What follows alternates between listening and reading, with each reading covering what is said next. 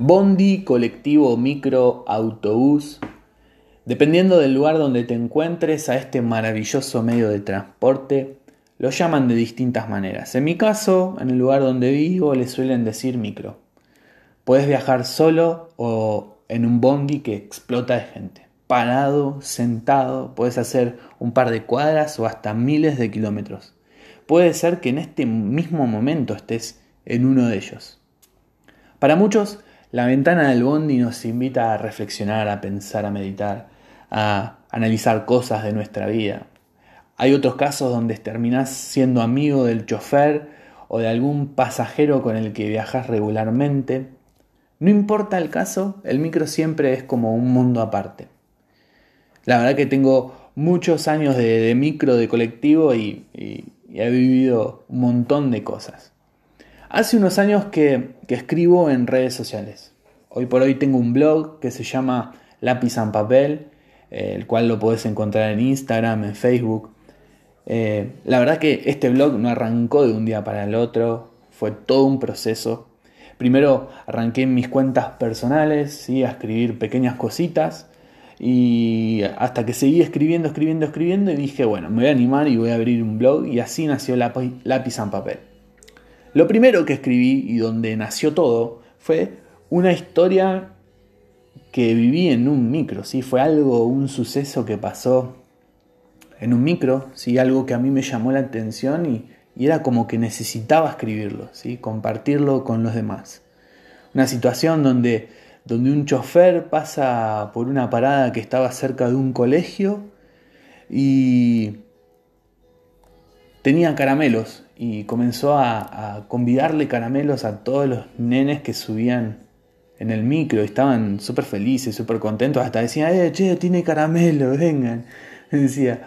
Eh, fue ahí donde todo empezó y hasta el día de hoy, la verdad que lo sigo haciendo. Es algo que me encanta, que disfruto muchísimo y que la verdad no sabía que tenía. Es, es como que al no hacerlo no sabía que me gustaba. Una vez que lo hice, lo empecé a disfrutar, vi que a la gente le gustaba, que le hacía bien, a mí me hacía bien eh, y me animaba, me animaba muchísimo eso, la verdad.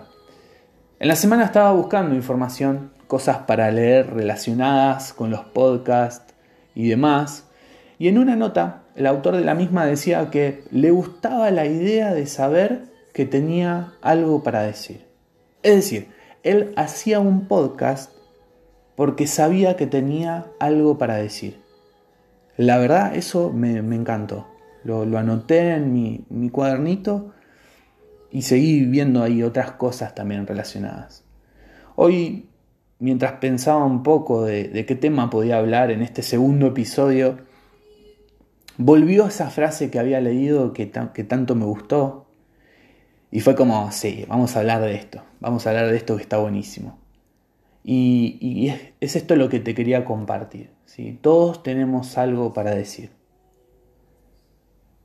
Mientras pensaba en esta idea, mientras oraba, mientras iba meditando en, todo esto, es como que Dios trajo una frase a mi corazón, a mi mente, una idea de decir, todos tenemos algo para dar, todos tenemos un mensaje para dar alguien a quien presentar, a Jesús mismo.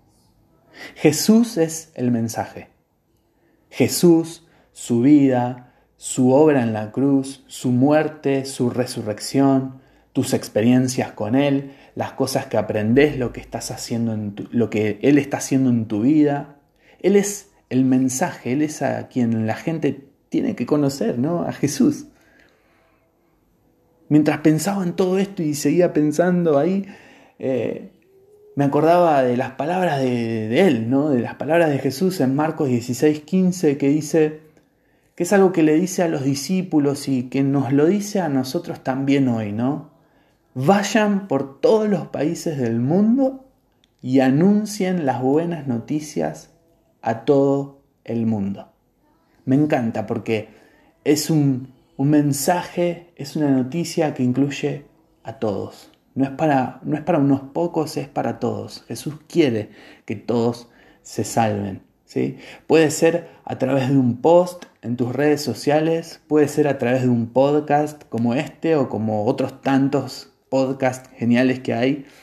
Puede ser a través de una pintura, puede ser a través de una poesía, puede ser a través de libros que escribas, puede ser a través de una banda, de música que hagas, puede ser en una charla con un amigo, con un compañero de trabajo, de la facu, de la escuela, con un familiar, puede ser a través de, que vayas a predicar una plaza a alguien, a algún vecino y le cuentes acerca de Jesús.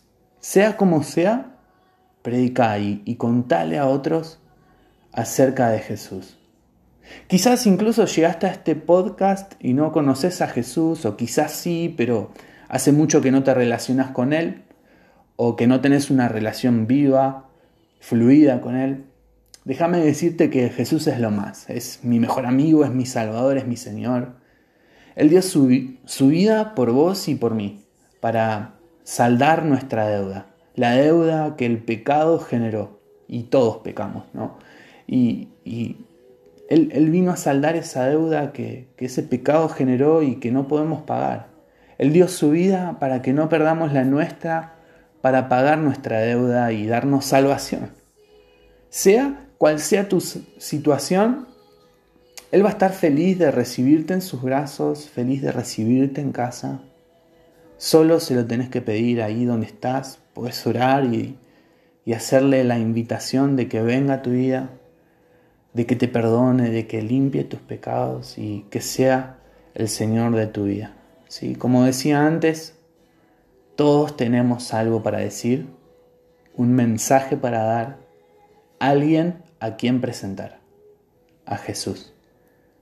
Que Dios te bendiga muchísimo, que tengas una gran semana y también haceme llegar tu mensajito, ¿sí? para saber si te gustó, qué te gustó. Eh, y compartirlo también con otros. ¿sí? Contémosle a todos ¿sí? acerca de Jesús y de, lo que Él vino a hacer en favor de nosotros. Que tengas una gran semana, como dije recién. Buenos días, buenas tardes, buenas noches. ¡Chau!